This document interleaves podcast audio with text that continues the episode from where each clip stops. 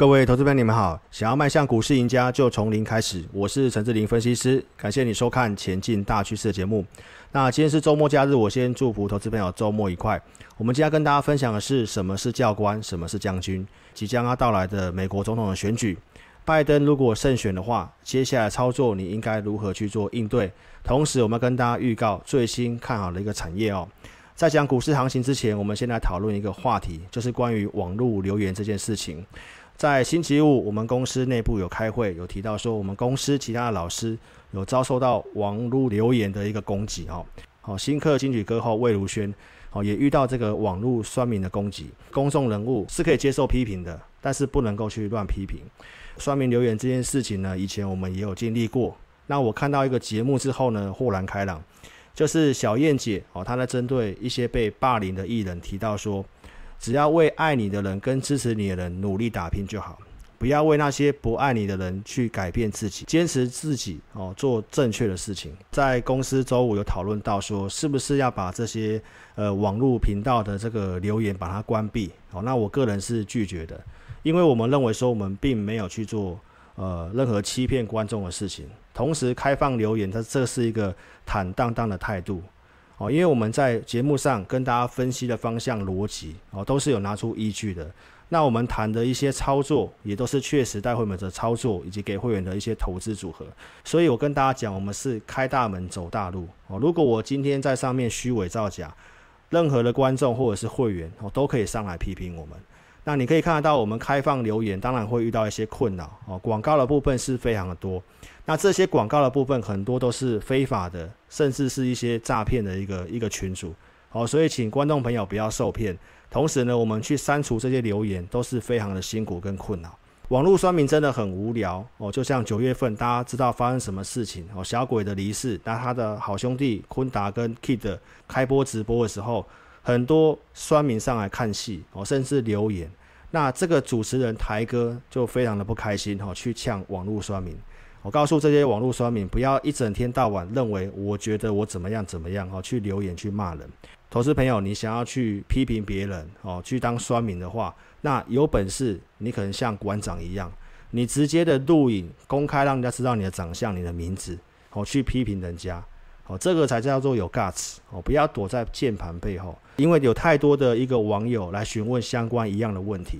那我们认为这个问题哦，已经回答了非常多遍。投资朋友，如果说你有在看一些财经节目，你有想要花钱去上一些课程、买软体，或者是参加投顾老师，接下来这个影片我会帮助你了解到什么是你需要的。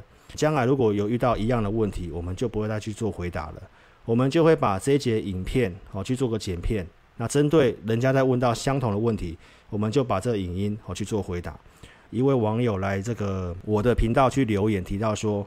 可否少一点广告哦，行销自己，多一点解盘，相信多讲一些解盘资讯跟类股分析，会吸引更多网友关注。那印象中有说背光族群，但也没下文了。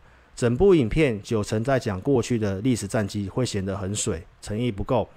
网友互动少，缺了很多网友在底下感谢团队的教学，那说服力不足。建议可以参考一下老王他们的团队怎么做。先教学再卖方案，老王从头到尾只有教五日线、十日线、月均线，他这样订阅数就可以十六万了。我还是非常谢谢这位网友的指教哦。但是我要跟所有的观众朋友讲，当你看到这个留言的时候，或者是你有在看投顾节目，甚至财经谈话性节目，你的逻辑一定要正确哦。大多数的观众没办法分辨这些节目的性质，我们就是做投顾节目，那有些节目它是属于财经的谈话性节目。财经谈话性节目就是说，他找主持人来，他可能找一些来宾来。这个财经谈话性的节目，他们的收益来源就是一些广告跟业配的部分。那我们投顾节目呢，就是以招收会员为目的，所以行销广告当然自然而然是避不了的。好，不然我们的员工要吃什么？所以我们先来谈一下，我怎么去回答这位网友的问题。我与这位网红分析师节目属性不太一样。教学性质并不需要背负盘中带领会员进出的责任。那传统投顾老师也没有针对会员有去录影音，所以他提到这个背光族群的部分，我告诉这位网友说，电视上或者是其他网络的投顾老师，他并没有像我一样有录会员影音，所以我们会员的持股基本上我都在会员营里面去做谈论，公开节目讲，经常会去损及到会员的一个权益哦。这个背光族群的股票，我们会员还持有。那我在每天有跟会员们有做追踪。那我再特别要讲一下这个背光族群，我们节目上有预告，但是这张股票我们是没有公开的。那观众跟会员的差别是，这张股票我请会员朋友布局的时候，我的讯息写得很清楚。这张股票我们的操作是，这档是以中长期的投资。而且我建议会员朋友布局多少的资金层数，而且要分五笔买进。我们目前实际买进的部分大概是两笔到三笔左右，新会员朋友只有买一笔。所以观众朋友，这张股票我们操作是非常清楚。那观众朋友，如果你看到我们节目去猜到这张股票，你去做布局，目前行情整理，股票震荡，你会担心。那甚至你资金控管不好，你是用融资去买的，那自然而然你当然会担心。这个也是观众朋友。为什么我一再强调你不要看节目去买？再来，我们的节目所谈的内容有没有依据？有没有对观众有帮助？我们是不是都有解盘？而且我们逻辑都是正确的。我们跟大家讲的资讯都是独家的。那教学性质、看图说故事的一个影片，跟我们这种实际带会员朋友盘中在输赢的，是完全不同层面的。那自然而然费用也不太一样哦，因为有很多的投资朋友提到说，为什么一样是投顾跟分析师？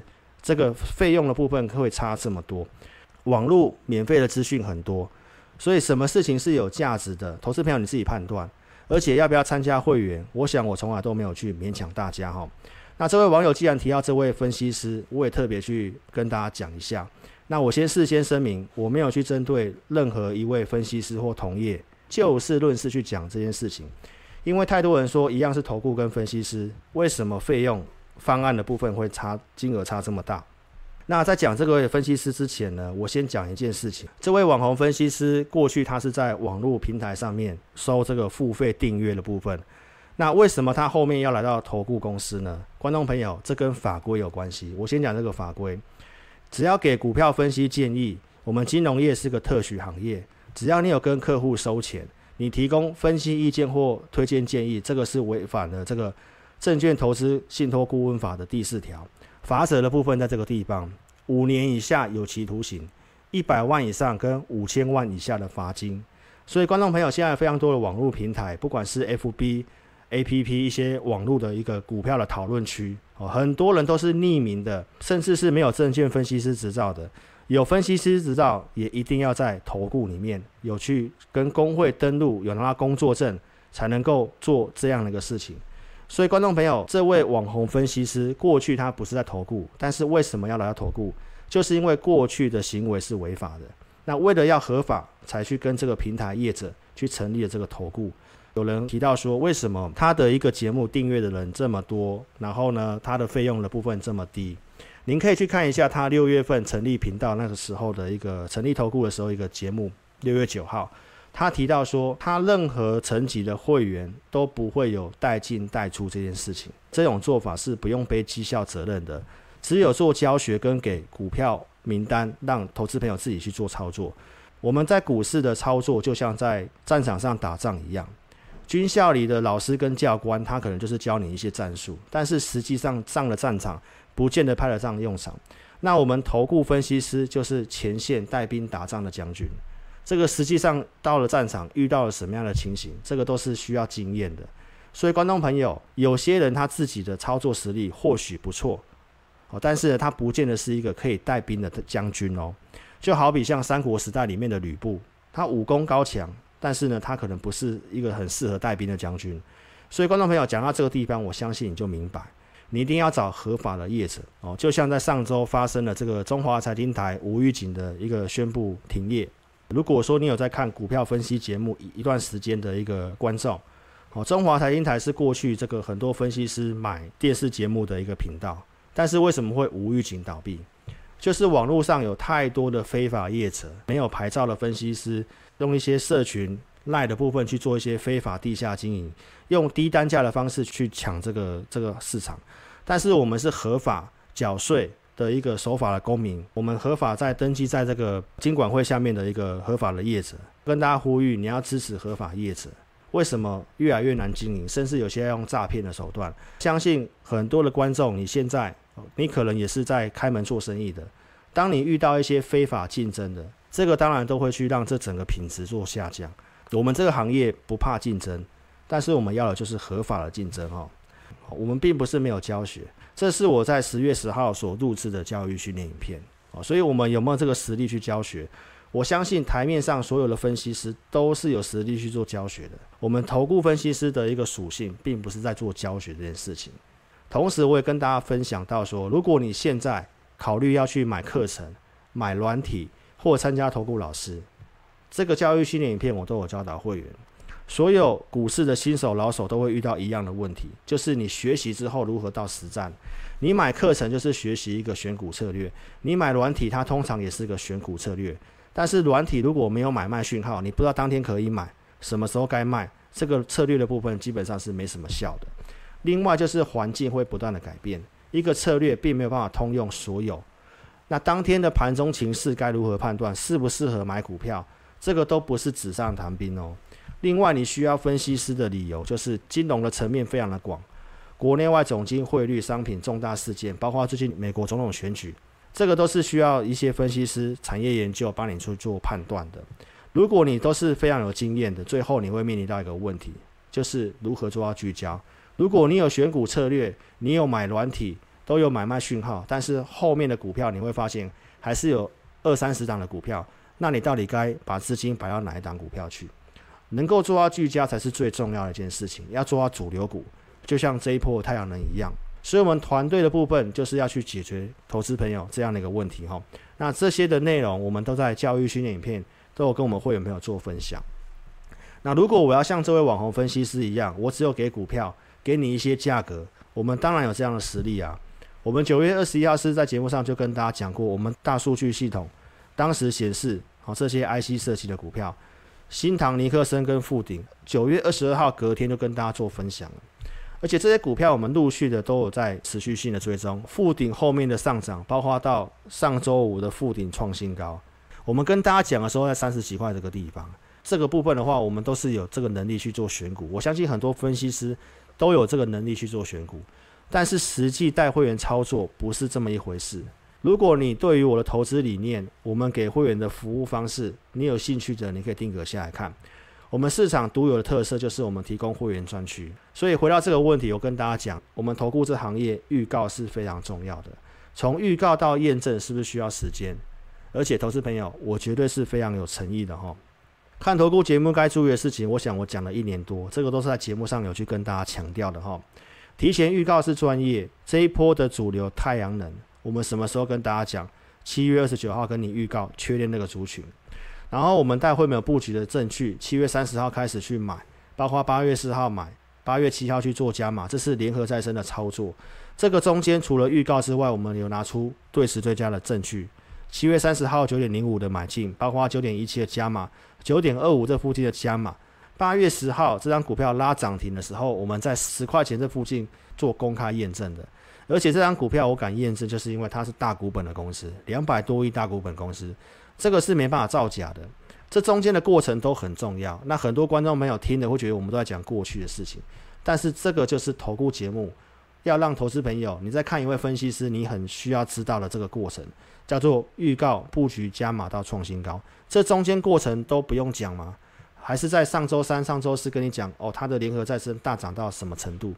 这中间的预告证据都不需要的话，那投资朋友，当然你受骗的几率就很大。八月二十七号，新会员朋友十点九五这附近买进的一个证据。投资朋友，九月一号告诉你三角收敛，这个是有机会的。九月三号开始冲出去，创高到十三块一。十月十五号的节目有没有跟大家提醒？用新兴的案例跟大家做提醒，这个也在做教学啊，是不是告诉你这个爆大量你要很小心？你是我赖好朋友，那当然差异又更不一样。十月十五号的盘中十二点十二分，告诉赖的好朋友，你现在去买太阳能这个地方，去叫你去追太阳能，跟你推荐太阳能，到底是帮你还是害你？这个剧本怎么样？我发完讯息之后，当时的联合再生都还是涨停板的哦，你都有机会做调整哦。星期五联合再生是不是直接重挫？那我们讲的剧本是不是正在做发生？所以观众朋友，你需要的是一个有逻辑的分析师，而且你一定要加入我的赖。我的 ID 是小老鼠 HNTEC，或者是你扫描这个标签。那如果要询问个股，邀请你可以把你的电话留下来。你一定要先传送贴图。我们 LINE 主页每周都会更新这个信用筹码有疑虑名的名单。我想要分享的时候，我就是直接分享，我并不需要说在一档股票上面做一个字卡，然后贴上小黄贴，要你打电话进来拿。我想分享都是直接的，所以九月二十七号我们是直接跟大家分享我们的策略的股票二三零三的联电，告诉你锁定成长产业跟击败大盘的股票。讲完之后，隔天联电是开高震荡之后锁上涨停板。我不是在涨停板的时候才跟你讲，我是在前一天假日就告诉投资朋友，订阅频道的忠实粉丝可以帮我做见证，这些股票是不是拉出了波段涨势？有些都是会员的权益。新闻告诉你，联电的营收是利多，我是跟大家讲不要追。我还分享了这个我们设定的区间上缘三十三块钱，这个是在十月十号。那十月十五号的连电最高达到三十二块八，这个地方适不适合去买股票？盘中如何应对，这个才是投资朋友你需要的事情。所以踏入股市第一要件，我跟大家讲：观看新闻、观看媒体节目。我是不是在强调你要分辨什么是好人，什么是坏人？当然，你不一定要选择我，你要有这个判断的逻辑。所以我们要分享，我就直接分享。当时告诉你君豪在这个位置，股价呢是二十四块五，这中间都告诉你相对很强势。然后十月十五号君豪拉上涨停板，股票喷出，是不是在这个关键的价位跟大家讲？那这个也是我们投资名单的股票啊，在这里是不是就跟大家分享了有君豪？好，所以忠实粉丝你都可以去见证到，我们跟大家讲的，我们是看图说故事吗？四月九号忠实粉丝，我有没有够诚意？我当时是告诉你预告下一波主流五 G 三 D 感测 Mini LED 跟宽能系半导体，当天节目直接跟你点名宽能系的加金，当时加金股价多少？五十一块钱，后面加金拉到七十几块钱，观众朋友，你有没有机会去布局？那这些股票怎么选出来？当然透过大数据的方式。所以我们在讲这些，你会认为在过是在讲过去的历史。我们是要跟大家讲一档股票如何先从预告还没有涨的时候先预告到后面的上涨，这个才是你参加分析师的目的。四月九号预告完五 G，隔天告诉你智邦，智邦告诉你是不是跟大盘不一样？七月六号最高达二六六。所以，投资朋友，这个都是公开分享的，而且我们跟你分享的股票都是有价有量公司，所以我们团队就是透过产业研究跟大数据的分析去领先市场挖掘嘛。就像我们在十六块一在讲宏基的时候，没有人要，但是很多投资朋友是看新闻报纸，宏基变成 Q 三十大爆红股的时候，你还要去追，那当然风险就不一样嘛。五月二十三号周报告诉你，我们看好远距离办公嘛，当天跟你预告这个宏基十六块一。包括会员朋友买进的证据，十六点三五，七月二十一号连拉两根涨停板，这个中间都有做追踪。九月二十一号正式出场红曦，节目上告诉你二十五块钱做出场，最近都有在二十五块钱以上，你想出都可以出，因为宏基跟联合再生这些股票都是两百多亿大股本有价量公司，我们都不是在喊一些小型股帮主力出货，这些都是中大型的全值股。然后你要看新闻才去买股票吗？宏基董座大买这家股票，十月十六号的新闻，开高走低，几乎是收在相对最低的地方。问题是你要在什么地方去布局未来有机会的股票，而不是在高档的地方才去看新闻去乱追高。所以你看财经谈话性的节目，永远都在跟你讲热门股、强势股，这些技术分析的教学，不是都是在害投资朋友去做追高杀低吗？所以接下来我们节目要怎么做？我的想法跟台哥是一样的。我们该做什么样节目就做什么样节目，投顾节目是什么形式就做什么形式。我们将来也不排除做网络财经谈话性节目，但是当然要看我们整个团队运作的一个时间嘛。如果我们没办法做出一个好品质的节目，那干脆我们就把自己的本业做好。观众朋友，邀请你一定要到 YouTube 这里点选订阅我频道，订阅加小铃铛。你要收看的节目是有分析逻辑、能够领先预告的节目。去年七月十九号是跟大家讲，在这个地方我们独家数据。为什么这么多观众喜欢看我节目？就是因为我们拿出的东西是跟人家不一样，你在台面上是看不到的。这我们大数据统计，当时告诉你，指数创新高，多头股票加速在呈现背离。后面台北股市在这个地方节目上是公开提醒，控制风险跟逢高减码。后面台北股市是不是呈现拉回？包括在去年的一月份也是一样，行情在震荡相对低点的地方，我跟大家讲，震荡拉回找买点，因为多头股票的数量开始超过空方。节目上是公开讲，后面的一个台北股市是不是哦展开了这个涨势？所以观众朋友，我们分析都是有依据跟数据，对观众有没有帮助？我想忠实粉丝心里最清楚。最近告诉你什么？你要低买高卖，拉回才买。美元转强，你要小心。周三告诉你，那台北股市连跌了两天哦，在这个位置跟大家讲，适合去买，有机会筑底。在这里还告诉你结构改善，在这里才告诉你你要注意。我想方向的部分都是非常明确，而且都有逻辑。如何从九月二十一号减码到这个地方，告诉会员恐慌性低点，礼拜一讲会筑底，后面返回去月季线。那投资朋友，如果你看技术分析，你会看到跌破线停损，上来站回月季线追高。那你追进去的结果有没有赚钱？那中间为什么要去做出场，都是有依据跟逻辑。九月二十一号为什么要去做调整？依照讯号去调整。我节目上当时有讲。的独家数据，筹码线也跌破五十，这个都是有数据逻辑的哦。后面的上市柜的部分连跌了这五天，盘中收到讯息才是最重要的，因为买卖的盘中，当天九月二十五号，我告诉会员朋友，我们盘中工具来看，市场卖压的水准相对很低，融资有机会做减少。在十二点五十一分很恐慌的时候，我告诉会员朋友，守住价位容易接到恐慌性低点，而且我们已经有提前去做好资金的减码，在星期一是跟你预告会筑底，告诉你机会来的。隔天告诉你筹码条件有利于筑底，这个都不是乱讲的。我们节目上都有讲，选择权的水位在回升，法人期货的一个空单，它是在做一个回补的动作。十月五号告诉你个股结构改善，后面台北股市跳空大涨，站回去月季线，所以这个方向逻辑，包括整个资金行情的部分，我想我们从六月份讲美元到现在。但是如果你是看技术分析，你还在意指数，你永远在追高杀低吗？因为你看成交量也是在高档的地方量才做出来。那现在如果你追进去，最近这个行情是不是呈现拉回？所以低买高卖，个股有拉回才买。哦，台北股市目前它仍然是在这个箱型区间里面，而且透过大数据才可以帮助你领先，找到有利的族群。就像你在八月二十二号才看到新闻告诉你，拜登民调领先，绿能相关个股大涨。但是我们能够在七月二十九号预告，七月三十号开始带会员买这个确定的族群。七月三十号告诉你元金，当时股价十四点七五啊。八月四号陆续告诉你其他太阳能股票，茂迪跟安吉，四十一块多，包括九点六亿元，还不到十块的。然后这些股票中间我们其实都有讲，所以我们讲的时候都是领先，你都有机会布局。这个太阳能的过程怎么去做追踪的？八月十九号，当时茂迪跌停板的时候，我是告诉你。这个是一个族群飙涨必经的模式。我们跟你讲，没有涨完，后面的茂迪是不是开始又往上拉？太阳能利多新闻很多的时候，我跟你讲，指标股不涨。十月十五号的指标股茂迪是不涨？联合战争大涨的时候，茂迪还是不涨。我跟大家提醒，这个你要很小心嘛。所以茂迪在周五是不是呈现重挫？元晶是不是有跟大家提醒，在大数据领先的时候预告的时候，你不去布局，高档热门新闻很多的时候，你要去追。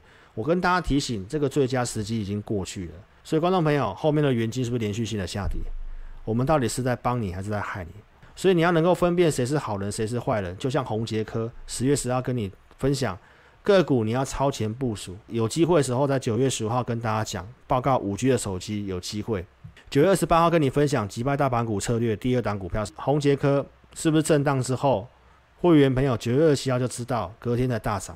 在十月十二号，我还跟大家讲到说，红捷科最新的价位，这个都是有持续性追踪的。十月十四号跟投资者讲，你不要看节目买这个股票，我们的设定的区间上缘就是一百亿，所以你需要一个提前策略，有锁定的名单，有帮你做价位设定，这才可以帮助你。那重点是盘中的操作啊，我给你名单，你盘中不见得会做操作。所以红杰科在星期四是不是最高点一百一？我节目上是不是讲你追高了？那后面破月线是不是要做停损？那星期五也破月线了，那到底该不该停损？买卖时机什么时候买，什么时候卖才是你需要的？我们十月五号是有跟大家预告这个画面，击败大盘股会没有的操作布局。后面跟你分享这三档股票是哪一些？宏致，包括智易二三九二的正威，观众朋友，这些股票是不是击败大盘？八月七号这个地方去买进，然后震荡走高，到星期五的智易都还是非常强势的哦。我们布局之后是不是震荡走高？宏致跟正威的部分，像正威买进的部分都还是呈现套牢的。但是我们选出来的股票都是很好的股票。宏致是不是有击败大盘？正威是不是有击败大盘？那重点是盘中这个操作以及如何带领会有没有资金控管。所以观众朋友，十月三号也跟你预告其他击败大盘的股票，后面跟你验证十月五号顺德五十六块钱以下买进，十点以前都在这个价格以下。跟大盘走势完全不一样。后面的顺德都有在创新高哦。所以最后跟大家讲到说，川普跟拜登的这个选举，我十月初的节目有讲到，原则上川普当选对于后面的股市比较有利，因为税负的部分它是提倡减税的，政策法案是继续的话，有延续性的话是比较顺利的。那如果说是拜登当选的话，拜登提到他提高税负，加税对于股市相对上不好，所以接下来的行情，我跟大家讲到说，十月份拉涨上来，某方面而言是川普努力的要拉抬股市，帮助自己能够当选。但是目前的一个民调，拜登领先，但是最后谁胜谁负还是很难讲。但是万一拜登领先的话，这个政策面来讲的话，对于短期股市不利，政策交接过程当中也会不是这么的顺利。所以当选之后的股市震荡的幅度是会加大的，所以接下来两个礼拜如何调整持股都是非常重要的。所以我跟投资朋友讲，接下来应对很重要。然后今天也跟大家预告，我们最新看好的产业在电池跟储能这个部分的话，是我们研究接下来非常有机会发展的一个产业。既有的背光族群也是看好。那如果你有这些股票，或者是你想操作这些股票的，我都邀请投资朋友，你可以跟上我们团队的操作。这个方案你要好好把握，会期从二零二一年起算，好，那这个部分额满就会做停止的。那选举之后，我们公司的这个费用会即将做调整，所以邀请忠实粉丝，如果你信赖我们操作，你可以利用这样的方式跟上我们操作。不方便来电投资朋友，你可以在影片下方这里哦任意点选一个标题的文字，然后下方会有这个申请表连接，透过网络表单的方式哦帮我正确做填写，可以体验我们的影音。那持股解析，我们会用千马云系统来协助投资朋友。那仅限一档，请你把资料正确做填写。那你也可以直接来电，我们公司电话是二六五三八二九九二六五三八二九九。感谢您的收看，祝您操盘顺利，周末愉快，谢谢。